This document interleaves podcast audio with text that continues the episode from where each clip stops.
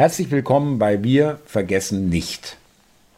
Maskenlos, beschimpft und ausgegrenzt.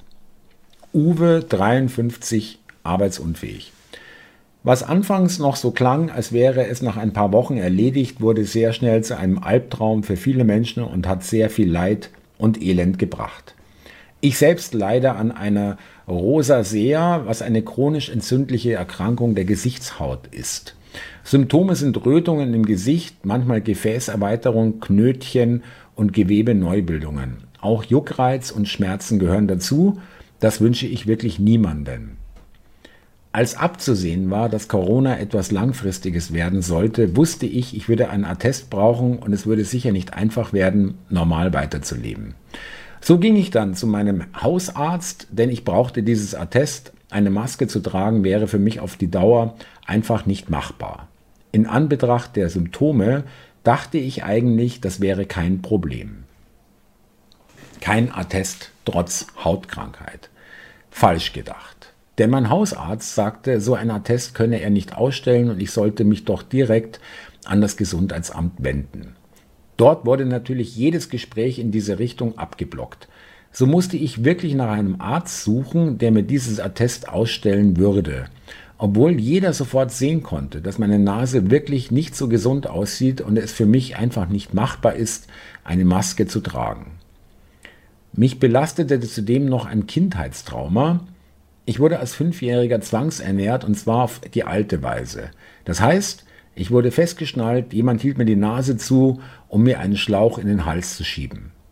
Sie alle trugen Masken. Plötzlich waren die Horrorbilder von damals wieder da. Das ist etwas, was ich nie ganz überwinden und verarbeiten konnte. Wie schlimm es heute für mich ist, wenn ich lauter Menschen sehe, die eine Maske tragen, das kann ich nicht in Worten ausdrücken.